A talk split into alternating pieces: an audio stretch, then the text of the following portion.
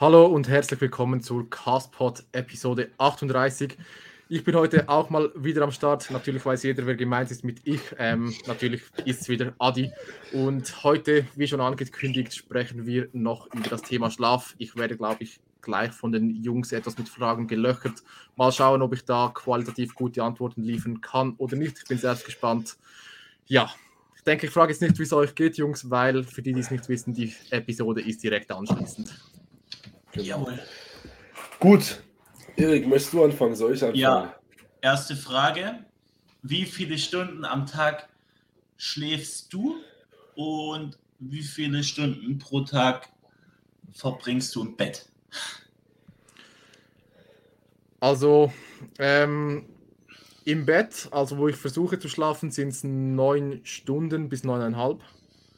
Und effektiv Schlafzeit davon ist etwa 8 bis 8,5 Stunden, die, also die mein Aura-Ring anzeigt. Okay, Lennart, wie viel du? Ist unterschiedlich. Ist halt, sagen wir so, dadurch, dass bei mir halt ähm, meine Arbeitszeiten auch von Woche zu Woche switchen, ist es halt immer nicht ganz safe, aber ich bin so bei Schlaf im Schnitt bei 8 Stunden mit einer Bedtime vielleicht von also wo ich versuche einzuschlafen, 8 Stunden 15 oder so. Also, weil ich lege mich halt hin und ich schlafe. Das ist halt für mich ganz geil.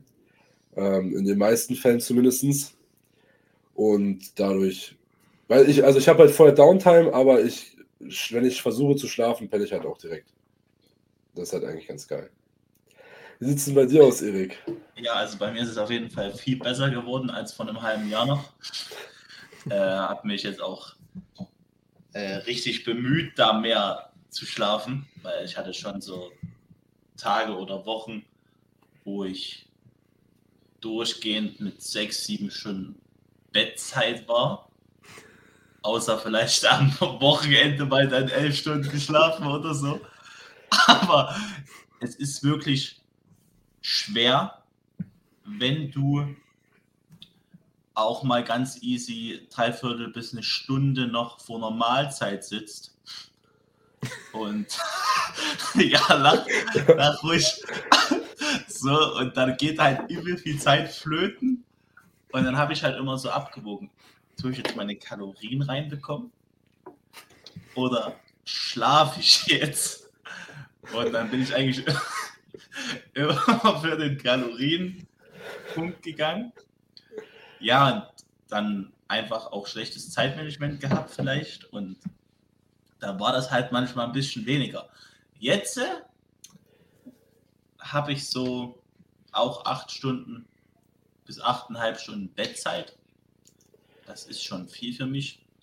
Äh, ich fühle mich auch echt gut ausgeschlafen. Natürlich weiß man nicht, wie es wäre, wenn ich jetzt neun Stunden oder neuneinhalb Stunden Bettzeit hätte und auch so richtig fett acht Stunden äh, oder achteinhalb Stunden äh, komplett richtig schlafen würde. Äh, ich könnte jetzt zwar den Punkt bringen, dass ich auch nie aufwache nachts, aber natürlich hat ja der Körper auch Wachphasen in der Nacht, äh, die man jetzt selber vielleicht gar nicht mitkriegt. Ähm, ich denke, da gehen wir dann gleich mal noch mit unserem ähm, Profi ein bisschen ran, wenn er da noch was dazu zu sagen hat. Am besten auch jetzt direkt. ähm, ja, wie sieht es denn da aus? Ja, ich denke, wir schauen mal die Schlafphasen generell an, weil die meisten haben eben das Gefühl, ja, ich schlafe, also bin ich im Tiefschlaf, was kompletter Müll ist. Wir haben ja diverse Schlafphasen. Zum einen, wie es Erik gesagt hat, wir haben Wachphasen. Das wäre zum Beginn, bevor wir einschlafen, wenn wir natürlich am Morgen aufwachen, aber auch nach jedem einzelnen Schlafzyklus immer wieder ein Schlafzyklus dauert so im Schnitt etwa eineinhalb Stunden. Und in jedem Schlafzyklus hast du eigentlich die Phasen zuerst Wachphase, dann leichten Schlaf, dann kommt Tiefschlaf. Nach dem Tiefschlaf gehst du über in den REM-Schlaf, wieder leichter Schlaf und dann wieder eine Wachphase. Und dann beginnt es von vorne. Und ja, man sieht, der Schlaf ist eigentlich deutlich komplexer, als man denkt. Und man hat eigentlich alle eineinhalb Stunden im Schnitt äh, eine kurze Wachphase ist nicht unbedingt bei jedem so, aber man verbringt mehr Zeit wach, als man denkt. Deshalb habe ich auch gesagt, ähm, dass bei mir die Zeit im Bett 9 bis 9,5 Stunden ist und meine Schlafenszeit 8 bis 8,5 Stunden eher, weil halt die Wachphasen alle sich akkumulieren.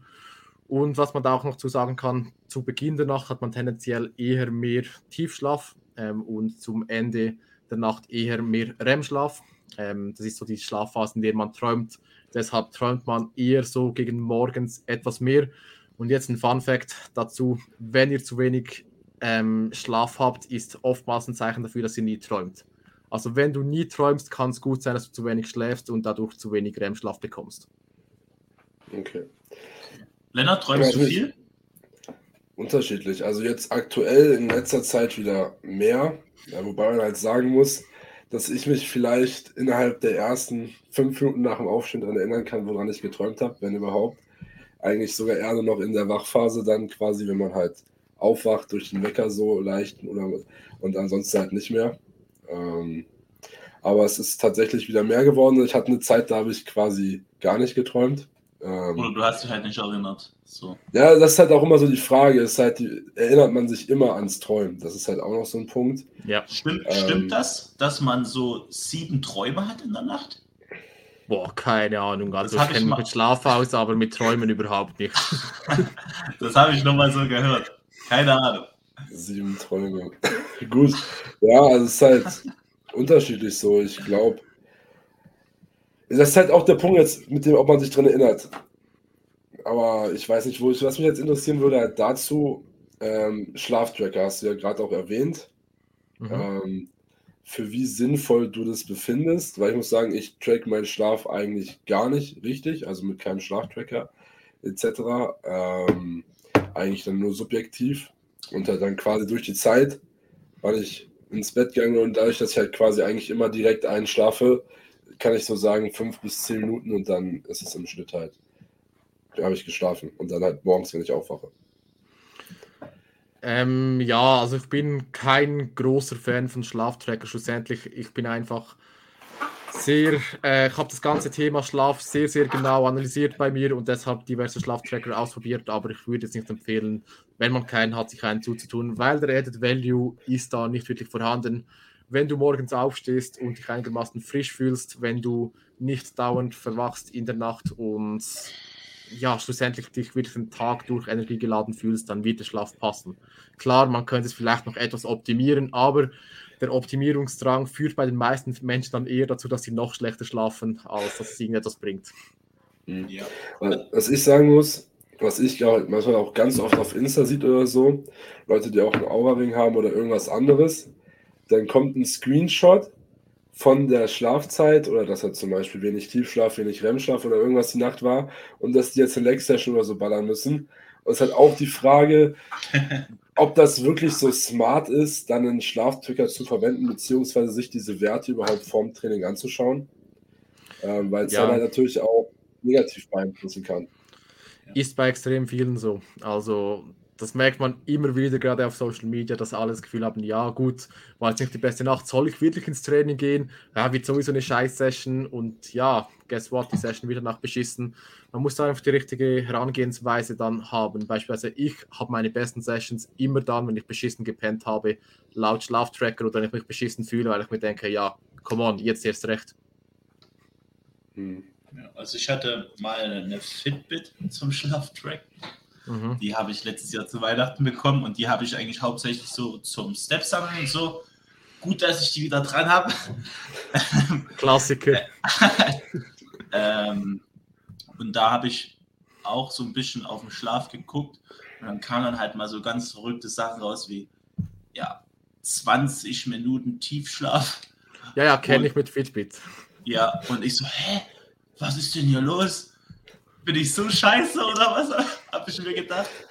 Und ja, irgendwann habe ich die dann auch einfach weggelassen. Es hat mich wirklich weniger gestresst. Vor allem zeigt die dir auch wirklich an, so, wenn du mal laut Fitbit ein bisschen, wenig, ein bisschen schlechter geschlafen hast, ja, mach lieber vorsichtiger heute und sowas. Ja, ja, Klassiker. Und ich denke so, nö, ich, ich habe heute noch Legs, lass mich. Ja, aber man muss auch sagen, die meisten Schlaftracker sind halt einfach Schmutz, die Daten, die sie ausspucken. Also auch bei Aura Generation 2, ich habe ja beide gehabt. Ähm, also jetzt habe ich die Generation 3.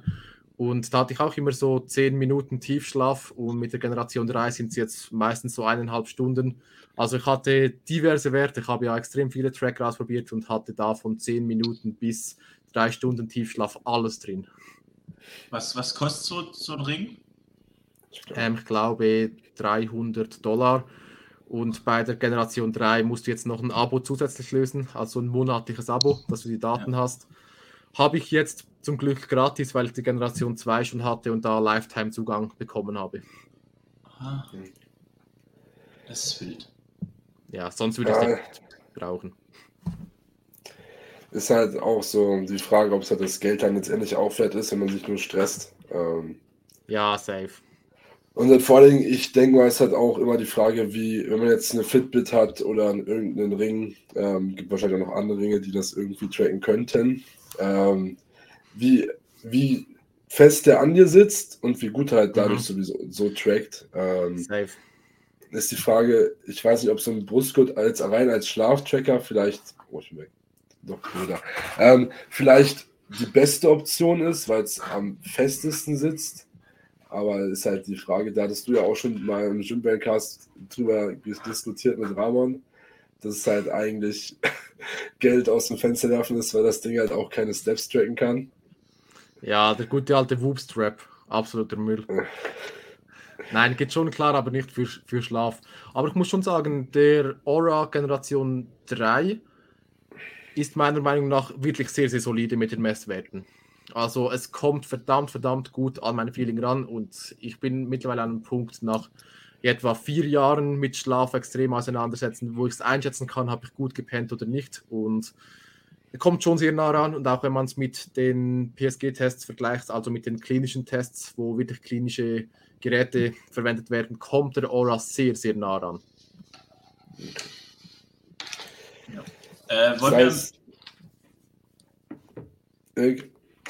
Ja, ähm, ich hätte jetzt vorgeschlagen, dass wir auf jeden Fall noch ein bisschen über die Schlafroutine, also vorm Schlafen reden und wie es wie man es handhaben kann nach dem Aufwachen. Da gibt es ja auch verschiedene Meinungen mit ans Handy gehen, nicht ans Handy gehen und so. Ähm, und sonst noch, wie sehr man für den Schlaf gehen sollte. Zum Beispiel, das habe ich mit dem Lennart auch schon in der Podcast-Folge, ich glaube, die letzte war das, äh, wenn es um Prüfungsphasen geht und man dann lieber dafür geht, nehme ich jetzt noch eine Stunde lernen oder gehe ich pennen, weil so mehr, mehr Schlafen zeigen, sich fitter, kann besser lernen, aber wenn man wirklich noch ein bisschen hinterherhängt, dann bringt es einem halt auch nichts, irgendwie jetzt noch zwei Stunden mehr zu schlafen und dafür dann nur 50 Prozent zu wissen in der Prüfung oder so. Also so hatten wir das ein bisschen. Ja, also wir sind ja halt dann quasi auf das Ergebnis gekommen, dass du halt, du brauchst die perfekte Mischung eigentlich, ja. dass du genug schläfst, dass du nicht wirklich im Arsch bist, aber gleichzeitig auch genug lernen kannst. Ähm, und dementsprechend muss man da eigentlich, denke ich, mit einem relativ guten Zeitmanagement rangehen, damit sowas halt passt. Und ich denke jetzt, wenn man jetzt sagt, ich schlafe nur fünf Stunden, aber lerne dafür drei Stunden nochmal mehr, wird es halt auch keinen positiven Benefit bringen. Ja, ja ähm, ist eine interessante Frage, wo ich tatsächlich einiges an Input habe.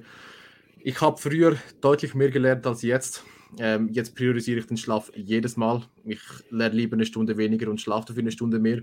Ich habe auch die Erfahrung gemacht, ähm, nicht nur bei mir, sondern auch bei diversen Leuten, denen ich es empfohlen habe, dass man wirklich mit deutlich weniger Lernen wegkommt, wenn man den Schlaf mehr priorisiert. Also ein gutes Beispiel sind jetzt meine Bachelorprüfungen, ähm, die ich hatte im Sommer und ich habe auf diese Prüfungen quasi nichts gelernt. Also wirklich, es war unglaublich wenig, habe extrem gut abgeschlossen und habe einfach meinen Schlaf komplett priorisiert, während ich ähm, zu Beginn des Studiums eigentlich eher mehr gelernt habe für die Prüfungen, wo mir das deutlich wichtiger war und ich viel mehr Probleme hatte, mir Sachen zu merken. Also ich habe das Gleiche immer wieder angeschaut, konnte es mir weniger gut merken und jetzt schaue ich mir die Dinge an und am nächsten Tag weiß ich es.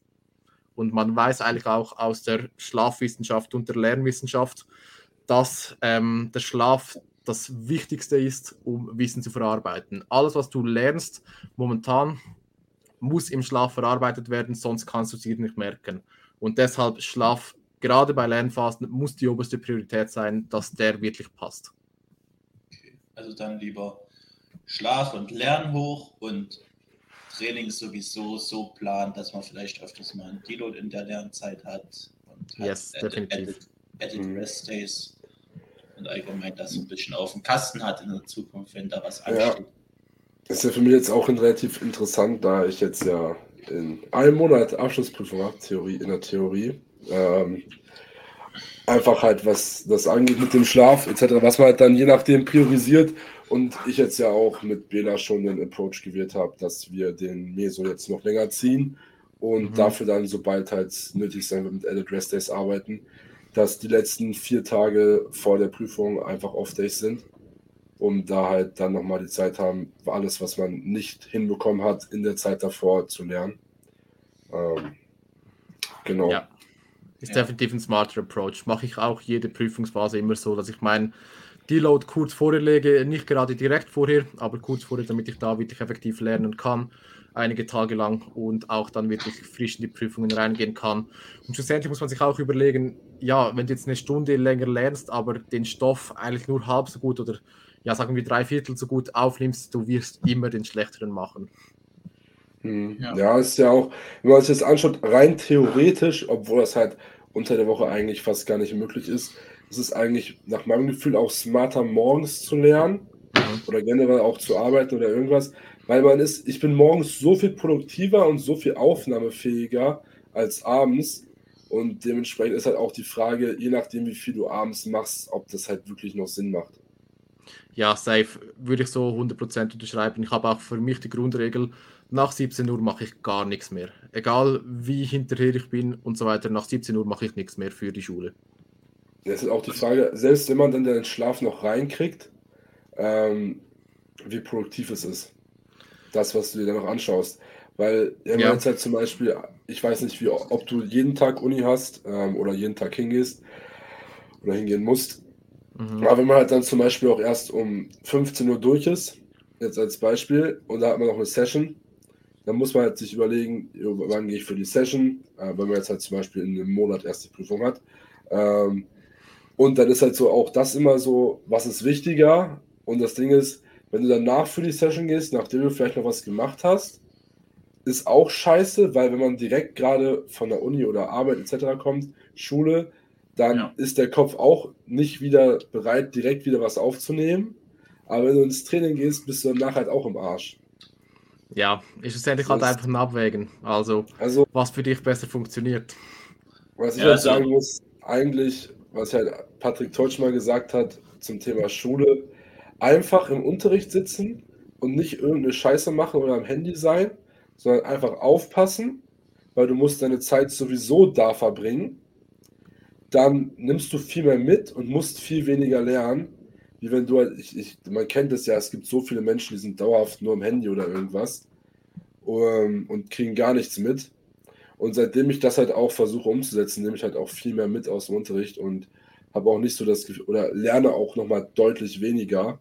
Einfach, weil man halt viel mehr nochmal mitnimmt, wenn man auch aktiv mitmacht, sich aktiv beteiligt. Ähm, genau. Ja, ja, das ist halt immer das Ding, wie es klappt. Ne? Das ist immer das Ding, wie es funktioniert. So manchmal klappt es besser, manchmal klappt es schlechter. Ja, ist halt aber auch so eine Frage. Es ist auch immer so von, das heißt Selbstmotivation, aber ist es einem das wert, wenn du dir halt denkst, ja, ist mir sowieso scheißegal, ähm, ich bin jetzt nur am Handy und ja, wird schon irgendwie alles laufen, dann ist halt so der Punkt, wenn du dir halt einfach selber so dieses kleine Versprechen gibst, setz mich dahin und passe jetzt auf und gehe nicht ans Handy, ist halt einfach einmal für einen selber gut, wenn man halt Sachen, die man sich verspricht, einhalten kann. Und es ist halt auch jetzt nicht der Aufwand, weil du bist sowieso da. Mhm. Ja, also ich finde, die schlimmste Zeit da in der Schule jetzt zum Beispiel ist auf jeden Fall nach dem Mittagessen, wenn der Parasympathikus gut aktiv ist. Und dann sind am besten noch so richtig geile 30 Grad im obersten Stockwerk unter einem Metalldach und die Klimaanlage ist aus. Dann ist aber auch, bist du auch am Ende deiner Kräfte, wenn du da irgendwie noch was mitschneiden kannst, so richtig. Dann wird es meistens wieder besser, so 14 Uhr rum. Und Richtung 15 Uhr Ende wird es dann wieder weniger, weil man dann irgendwie auch schon so ein bisschen mit dem Kopf, also so ist es bei mir, im Training ist so und sich auf sein Monster freut. Und dann geht es so, ja, das ist halt schwierig. Und dann Training immer so bis 18, 19 Uhr mit äh, Pre-Workout-Zeit und allem. Da ist halt wirklich viel Zeit weg, wo man halt auch, also da gucke ich mir jetzt, gucke ich jetzt nicht irgendwie ein Hefter zwischen Schule, Pre-Workout, Verdauen und Training, fasse ich keine Schulsachen so an. Das würde mich komplett raushauen und dann, wenn ich zu Hause bin, mache ich so, dass ich halt erstmal entspannt duschen gehe, damit meine Haut nicht beschissen ist, als sie sowieso schon ist. so.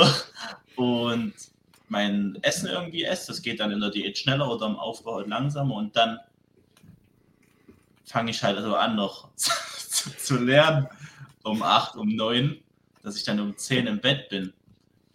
Und das klappt halt manchmal echt gut, weil ich habe auch meine, meine besten Erfahrungen persönlich so gemacht, dass ich, wenn ich lerne, dann nicht mehr ans Handy gehe und dann pennen gehe, dass ich das irgendwie richtig gut festsetze und ich dann früh auch direkt, wenn ich aufwache, irgendwie an die Sache denke, die ich mir angeguckt habe zuletzt.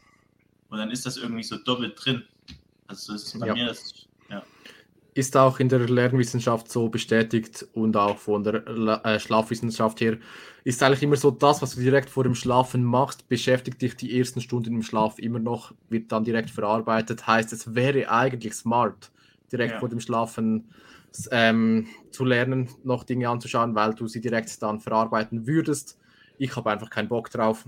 Aber ist halt gerade, wenn es ums Thema Schlafroutinen geht, was du auch schon angesprochen hast, einer der wichtigsten Punkte. Also vor dem Schlafen, wer da noch Serien schaut oder durch Instagram scrollt und so weiter, der wird seinen Schlaf definitiv negativ beeinflussen, auch wenn er das Gefühl hat, ja, macht mir nichts aus.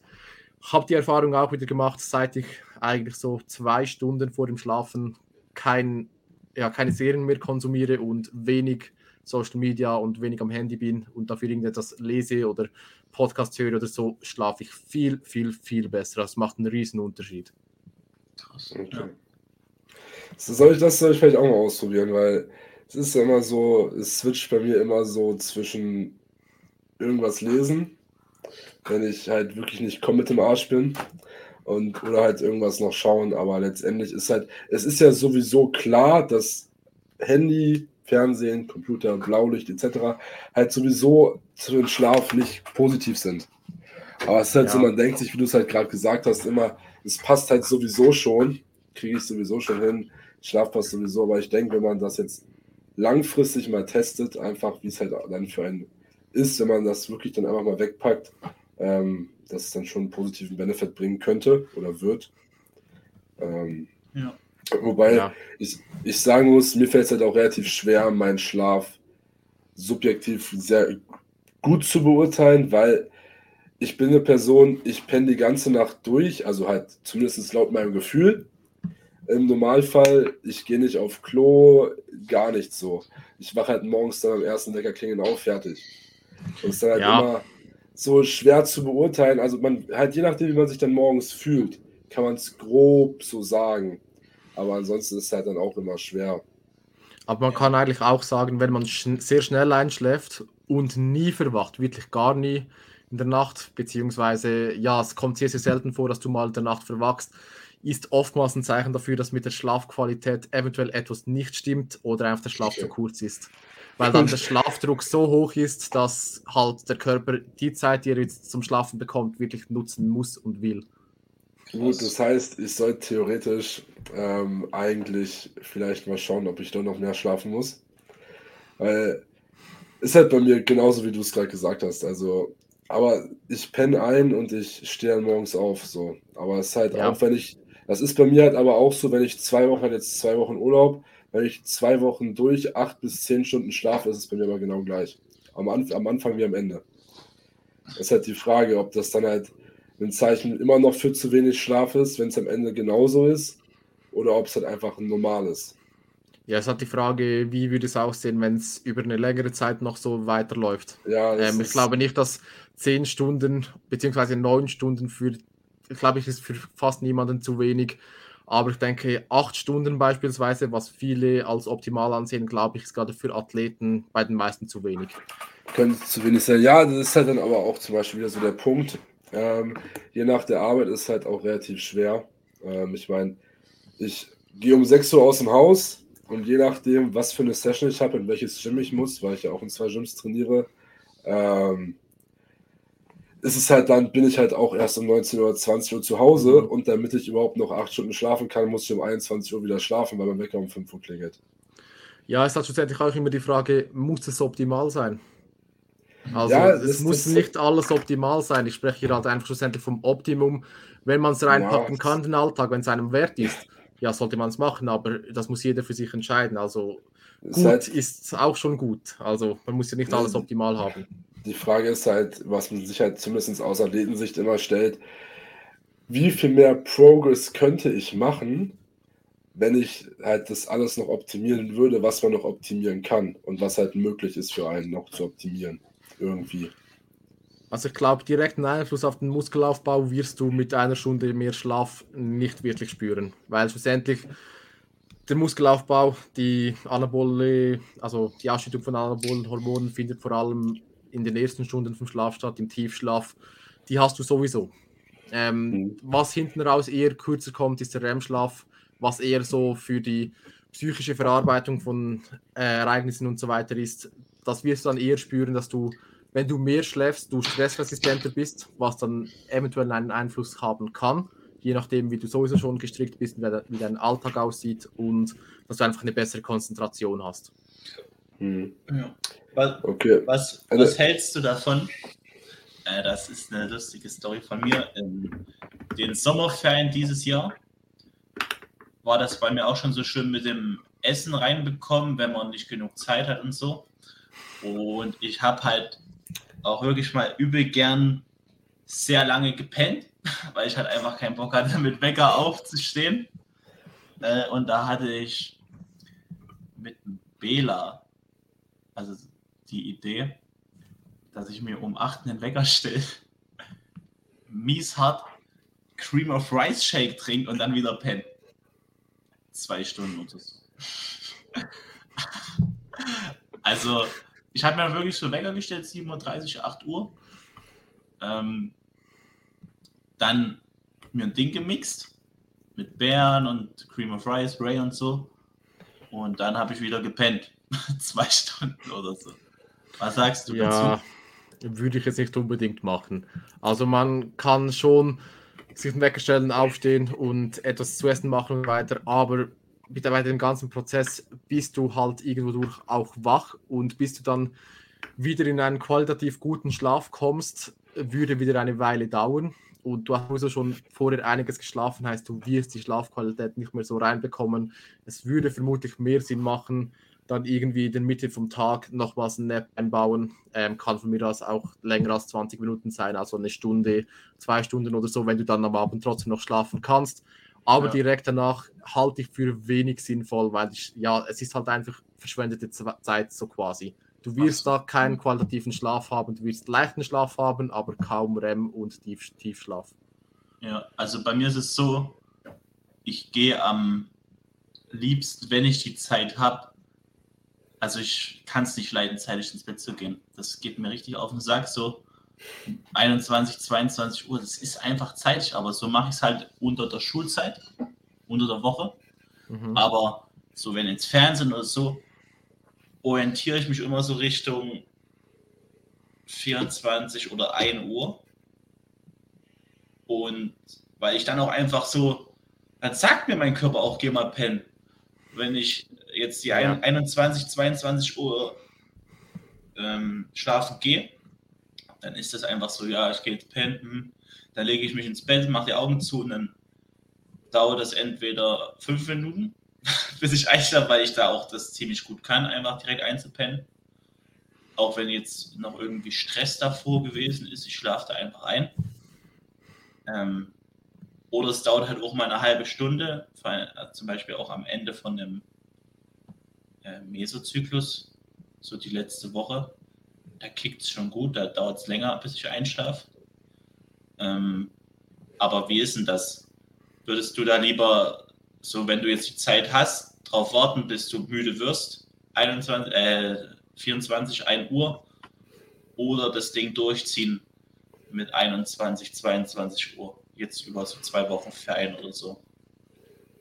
Kommt drauf an, wie du dich dann wieder umstellen kannst. Also ich würde schon dafür gehen, dass du dich an deiner inneren Uhr sozusagen orientierst, weil wir haben alle verschiedene Chronotypen wo wir eigentlich müde werden. Es gibt halt die Klassiker wie dich jetzt beispielsweise, die eher später ins Bett gehen würden.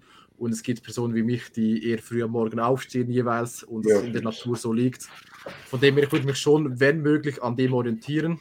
Aber ich würde es jetzt nie machen, dass du unter der Woche ähm, beispielsweise früh ins Bett gehst und dann am Wochenende eher später, weil du jetzt in deinem Fall ja, lieber später schlafen gehen würdest, weil dann bringst du alles extrem durcheinander, aber so für zwei Wochen durchgehend kann das gut funktionieren. Okay. Ja. Heißt quasi, du würdest jetzt, nochmal um zum Woche zu kommen, unter der Woche oder, am, oder generell die Woche, wenn du halt danach wieder arbeiten musst und nicht, äh, oder Schule oder was auch immer, und nicht frei hast, eigentlich schauen, dass man immer ungefähr zur gleichen Zeit schlafen geht, damit man sich nicht wieder zum Start der Woche an den neuen Schlaf oder an den regulären Schlafrhythmus gewöhnen muss. Genau, ja. Also klar, es, das Leben ist immer etwas anderes. Also man will ja nicht das Wochenende nur immer zu Hause sein und zeitig ins ja. Bett gehen und so weiter. Aber ich würde da trotzdem empfehlen, zumindest die Aufstehzeit dann wenigstens beizubehalten, auch wenn die Nacht dann halt wirklich mal kurz wird, weil du wirst dann für den Rest der Woche die bessere Schlafqualität haben. Das heißt, wenn man jetzt in der Theorie sagt, man geht um 1 Uhr schlafen Ach, und die reguläre Aufstehzeit ist 5 Uhr, Würdest du um 5 Uhr sagen, ist besser aufzustehen, anstatt so lange zu schlafen, bis man aufsteht? Ja. Echt? Okay. Aber man muss da nicht irgendwie sagen, okay, es muss jetzt genau 5 Uhr sein. Ich würde das sagen, ich sehe so eine Range Stunde. von plus minus 1 Stunde. Also würde ich etwa um 6 Uhr aufstehen. Eher dann Mitte vom Tag nochmals einen Nap machen, eine halbe Stunde, damit du da gut durch den Tag kommst. Aber du wirst auf lange Sicht die bessere Schlafqualität haben, in den meisten Fällen natürlich. Also wir sprechen da immer vom Durchschnitt der Population. Es kann natürlich Personen geben, für die ist das komplett anders. Ich führe jetzt eine Selbststudie ab jetzt. Das, das, das werde ich, das werde ich ab jetzt testen, weil ich habe es nämlich auch ja. so, ich war jetzt neulich erst zum Beispiel relativ spät zu Hause. Ähm, und da hat mein Körper dann um 9 Uhr gesagt, nach 5 Stunden Schlaf, steh jetzt auf. So ist halt dann auch so die Frage, ob das halt einfach dadurch kommt, weil man halt als einfach gewohnt ist, früh aufzustehen. Oder ob das halt, keine Ahnung, woher kommt. Aber es ist halt dann auch mal, wenn man halt dann sagt, man ist halt mal um 0 Uhr zu Hause oder um 1 Uhr am Wochenende und dann steht man eine Stunde, anderthalb Stunden später auf als normal unter der Woche. Ähm, ob das dann wirklich einen Benefit bringt, werde ich jetzt auf jeden Fall mal testen ähm, in dieser kommenden Zeit, weil wäre auf jeden Fall sehr geil und hört sich eigentlich auch so danach an, dass man den Schlafrhythmus dadurch halt nicht, weil bei mir ist immer, wenn ich das halt nicht so mache, die erste Nacht von Sonntag auf Montag richtig scheiße, weil es mhm. halt wenig Schlaf gibt. So, weil ich halt erst, weil mein Schlafrhythmus halt so ist, ich kann erst später einschlafen, muss aber früher aufstehen und dann ja. ist die Nacht halt immer kacke und dann ist der Montag halt sowieso scheiße ja, ist halt wirklich das Problem, wieso man es nicht verschieben sollte, weil früher oder später wird die Kacknacht kommen. Hm. Okay. Ja, da stehe ich morgen um sieben auf. Wild. Ich teste das. Ähm, ja, aber wenn du das über lange Zeit machst, du wirst einen Unterschied merken. Ich beispielsweise, ich verwache immer um 6.30 Uhr. Ich benötige nie einen Wecker, nie. Ich bin immer zeitig wach. Wecker ist gar nicht mehr gestellt in den meisten Fällen. Es gibt wirklich mal vielleicht alle vier, fünf Wochen mal, dass ich es schaffe, bis 7 Uhr oder 7.30 Uhr zu schlafen. Also 7.30 Uhr vielleicht einmal im Jahr. Aber ansonsten wache ich immer zur gleichen Zeit auf, egal wann ich schlafen gehe. Und es ist schon sehr geil, eigentlich schlussendlich. Ja, das ist halt, wenn man seine innere Uhr so stellen kann, dass man halt eigentlich nie einen Wecker braucht, ist halt eigentlich schon geil, weil hat man auch nicht vom Schlafengehen die Angst, so was, wenn man Wecker nicht angeht. So, weil ja. man weiß, man wacht einfach auf, fertig, alles gut. Und man hat, steht einfach auf. Aber ich habe auch das Gefühl, wenn man vom Wecker aufwacht, kommt man auch mal deutlich schlechter aus dem Bett, wie man sowieso aufwacht. Ja, ja, absolut. Deswegen ein Punkt, den Erik vorhin auch schon mal ganz leicht mit dem Monster erwähnt hat, ist halt einfach Koffein. ähm, weil wir sind, wir sind ja, Koffein hat eine Halbwertszeit von sechs bis neun Stunden im Schnitt. Mhm. Ähm, und nur weil man gut einpennen kann, nachdem man Koffein getrunken hat, heißt ja noch lange nicht, dass man gut schläft. Da ist halt so die Frage, was so dein Take so dazu ist, ähm, ob du da sollte man auf gar keinen Fall mehr Koffein konsumieren. Ähm, und ob es dann halt vielleicht auch einfach schlauer ist, entweder gar kein Koffein zu konsumieren oder halt, wenn man sagt, man möchte vorm Training noch ein Koffein konsumieren, das dann zwei, drei Stunden vorher noch zu machen, weil sich das zeitlich dann besser ausgeht. Ähm, weil es hat ja trotzdem noch einen positiven Benefit davon. Ja. Ähm, also das Schlauste wäre natürlich gar kein Koffein. Da ja. müssen wir, glaube ich, gar nicht drüber diskutieren. Ich habe ja auch letztens, ich weiß nicht, ob ihr es gesehen habt, äh, die Studie von Menno Henselmans repostet, ja. wo auch wieder der Konsens gekommen ist, dass bereits 13 Stunden vor dem Schlafen ein doppelter Espresso ausreicht, damit ein Schlaf negativ beeinflusst wird. Mhm. Also wirklich geringe Koffeinmengen lange vor dem Schlafen haben negativen Einfluss. Aber ähm, schlussendlich ist es alltagstauglich für mich ja. Für den Erik wird es nicht alltagstauglich sein, weil er passt nicht in die Gesellschaft mit seinem Chronotyp. Er hat einfach die, böse gesagt, böse gesagt, die Arschkarte gezogen, weil er ist eher jemand, der länger schlafen würde am Morgen, aber vom System her funktioniert das nicht. Heißt, in dem Fall würde ich schon äh, sagen, Koffein ist in Ordnung, aber ich würde es tendenziell eher früher an den Tag schieben. Heißt, ich würde es trotzdem cappen bei ungefähr 14 bis 15 Uhr, je nachdem, wenn du schlafen gehst. Ähm, und später würde ich es nicht mehr konsumieren. Okay. Was würdest du so grob schade. sagen, wie viele Stunden vom Schlafen gehen? So, ja, so Richtung neun Stunden oder? Ja, ich gebe da meistens die Richtlinie so sieben bis acht Stunden. Okay. Und man muss schlussendlich auch sagen, ist unglaublich individuell. Also in mhm. der Diät, da habe ich Koffein missbraucht. Das ist wirklich ehrenlos und es hat meinen Schlaf nicht beeinflusst. Mhm. Also ja. jetzt subjektiv gesehen und ich denke, ich kann es einigermaßen abschätzen. Ja. ja, ich denke es halt auch, zum Beispiel, wenn man sich jetzt Leute anschaut, ich habe es jetzt halt nur vom äh, Kleine macht Sinn Podcast zum Beispiel von Janis mitbekommen. Der ja. trinkt morgens einen Kaffee oder Espresso oder auch nur irgendeinen Tee am Tag. Ja, dieses schwarzen Tee oder so, ne? Und, und, kann nicht pennen. So. Ja. Das ist halt, man kann sich ja, glaube ich, auch drauf testen lassen, wenn es einem das wert ist. Ähm, aber es ist halt einfach auch wie bei allem einfach super individuell ist und man da halt wirklich ehrlich auch zu sich sein muss, ob es den Schlaf jetzt beeinträchtigt hat oder nicht. Weil wenn man sich halt dann immer nur einredet, dass es halt alles gut war, Schlaf ist nicht beeinträchtigt gewesen, etc., wenn man vielleicht noch fünf Stunden vor Schlafen gehen ein Monster getrunken hat, ähm, dann ist halt die Frage, ob das dann auch zielführend ist, weil letztendlich belügt man sich ja nur selber. Ja, man muss auch schlussendlich sagen, ähm, wenn du um 14 Uhr ein Monster konsumierst, beispielsweise, bis der Drop-off vom Koffein wirklich spürbar wird, wird 5, 6 Stunden dauern. Und dann wird 19, 20 Uhr sein. Von dem her, es sollte es sich gut vertragen mit den meisten Sessions. Hm. Gut. Vielleicht auch noch ein Punkt, den ich auch selber noch ein bisschen stärker umsetzen müsste, weil ich sagen, ich muss sagen, so eigentlich meistens so 15 Uhr geht das spätestens letzte Koffein-Feeling rein. Ähm, aber ist halt mit 21 Uhr schlafen gehen schon sehr knapp bemessen. Mit sechs Stunden. Ja, ist eher knapp, ja. Es ist, halt, es ist halt einfach so die Frage, ich würde jetzt sagen, ich merke davon keinen negativen Effekt, aber man müsste halt einfach mal ausprobieren, wie es ist, wenn man es nicht so handhabt und wenn man es anders handhabt, mit mehr Zeit dazwischen, ob es halt einen positiven Benefit bringt. Ja, das ist so. Also schlussendlich, man kann es nie sagen, wenn man es nicht ausprobiert. Und auch wenn man es ausprobiert, kann man nicht mit 100% Gewissheit sagen, okay, es war wirklich gut, außer du merkst einen extremen Unterschied. Mhm. Gut. Also ich hätte noch eine Frage, Erik, hättest du noch was? Nee, ich bin, ich hab, bin einfach, ich finde es einfach gerade übel geil, diese Folge. Ja, es ist halt äh, einfach super interessant, so, ne, weil man ja. halt auch selber noch viel mitnehmen kann. Auch die Sache ähm, jetzt mit dem, mit dem, wenn man wirklich jetzt 24, 1 Uhr schlafen geht, trotzdem aufstehen um die reguläre Zeit wie unter der Woche am Wochenende. Das beschäftigt mich gerade die ganze Zeit. Ich sehe mich morgen früher übel rumrennen.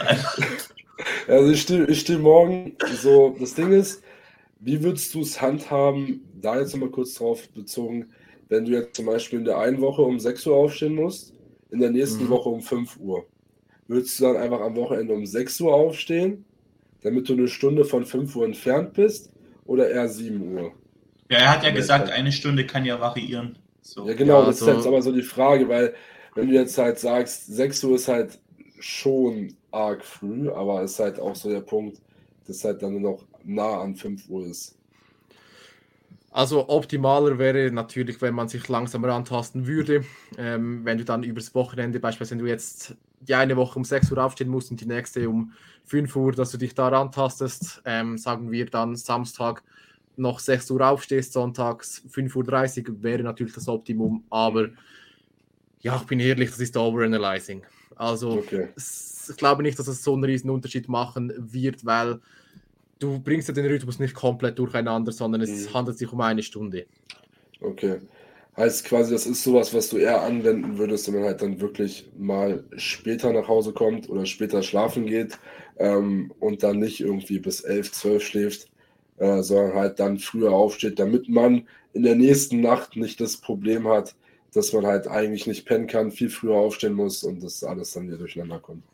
Genau, also ich würde einfach keine Extreme eingehen, ähm, dass okay. du dann viel später aufstehst. Aber ja, meine Güte, wenn es jetzt mal zwei Stunden später ist oder halt ja. vielleicht auch als Ausnahme mal drei Stunden später, es wird wegen einem Mal keinen großen Unterschied machen. Mhm. Aber wenn es jedes Wochenende der Fall ist, wirst du es merken. Okay. Gut, also meine abschließende Frage wäre jetzt noch zum Thema Supplements, weil es gibt ja von dir so ein kleines Lieblingssupplement für den Schlaf.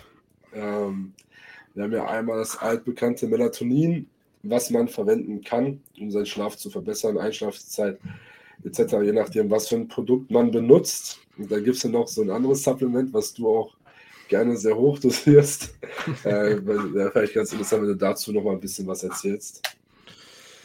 Ja, Thema Magnesium, mein absolutes Lieblingsthema. Ich werde immer schief angeschaut, wenn ich erzähle, wie viel Magnesium ich nehme damit es gerade alle wissen, ich nehme an, es wird jeden interessieren, ähm, wenn man die Frage schon so stellt. Momentan sind es 1,2 Gramm reines Magnesium, also nicht irgendwie die Kapsel gerechnet, sondern wirklich was in der Kapsel drin ist.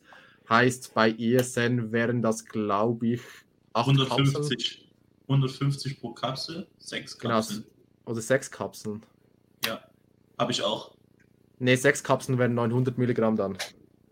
150, kann ich rechnen. Ja, es wären wär 900. Ja, ja, also noch zwei Kapseln mehr nochmals. Also wären es tatsächlich acht Kapseln, die ich jeweils nehmen würde. Ähm, von dem her, ich dosiere es eher hoch und habe da auch extrem gute Erfahrungen damit gemacht, Magnesium höher zu dosieren. War bei mir der größte Gamechanger überhaupt für den Schlaf, äh, als ich da hochgegangen bin die 300 Milligramm werden, also die empfohlen sind, werden für die meisten Athleten, glaube ich, zu wenig sein. Man kann es aber sehr gerne einfach austesten, indem man einfach mal mehr fährt, sich langsam hochtastet und wenn es die Verdauung mitmacht, wird auch die Magnesiummenge akkurat sein. Wenn du merkst, dass du eher flüssigeren Stuhl bekommst oder irgendetwas, dann wirst du zu hoch sein. Ja, also ich habe jetzt die sechs Kapseln, also 900 und ich glaube, das ist so mein Punkt. Ich hatte nämlich mal so ein Schlafsupplement von ESN auch. Das gab es, ich glaube, das gibt, ich weiß gar nicht, ob es das noch gibt. Der Sandman. Das, ja, Sandman habe ich überall geholt. Also wirklich. Und dazu habe ich auch noch Magnesium gehabt. Damals habe ich aber noch nicht so viel genommen. 300 oder so. Also auch noch zwei Kapseln, weil ich da steht also drauf, nehme ich so. Ist auch schon jetzt zwei Jahre her. Und plus den Sandman habe ich ehrenlos überdosiert und der hat auch Haufen Magnesium drin, ne?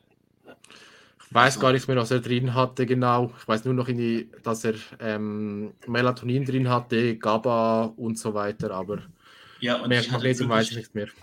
Ich hatte absolut Durchfall nach diesem Ding mit dem Magnesium. Also das war mir dann zu viel. Ja.